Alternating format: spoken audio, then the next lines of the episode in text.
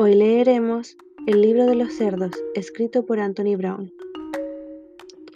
El señor de la cerda vivía con sus dos hijos, Juan y Simón, en una casa bonita, con un bonito jardín y un bonito coche en una bonita cochera. En la casa estaba su esposa.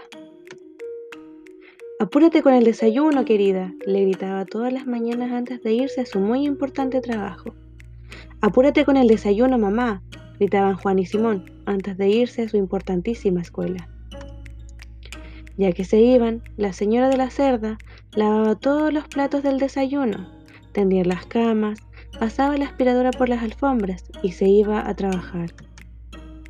Apúrate con la comida, mamá, gritaban los niños todas las tardes cuando regresaban a casa de su importantísima escuela. Vieja, apúrate con la comida, gritaba el señor de la cerda todas las tardes cuando regresaba de su muy importante trabajo. Tan pronto acababan de comer, la señora de la cerda lavaba los platos, lavaba la ropa, planchaba y guisaba de nuevo. Una tarde, cuando los muchachos regresaron a casa, no hubo nadie que los recibiera. ¿Dónde está mamá? preguntó el señor de la cerda cuando regresó a casa. No la encontraron por ninguna parte. Sobre la mesa encontraron un sobre. El señor de la cerda lo abrió. Adentro había una hoja de papel. Son unos cerdos, decía. Y ahora, ¿qué vamos a hacer? dijo el señor de la cerda. Tuvieron que preparar su comida, tardaron horas y les quedó horrible. A la mañana siguiente tuvieron que prepararse su desayuno, tardaron horas y les quedó horrible. Al día siguiente y a la noche siguiente y al otro día la señora de la cerda tampoco estuvo en casa.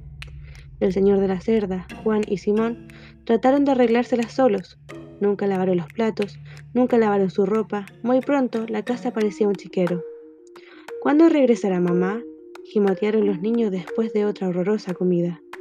¿Cómo voy a saberlo? gruñó el señor de la cerda. Los tres se fueron haciendo más y más gruñones.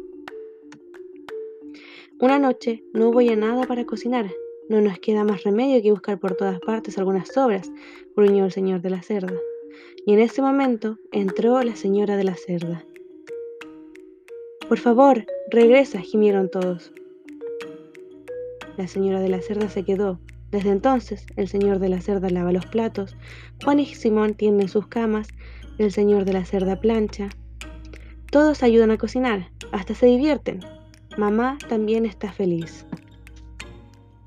Y a veces compone el coche.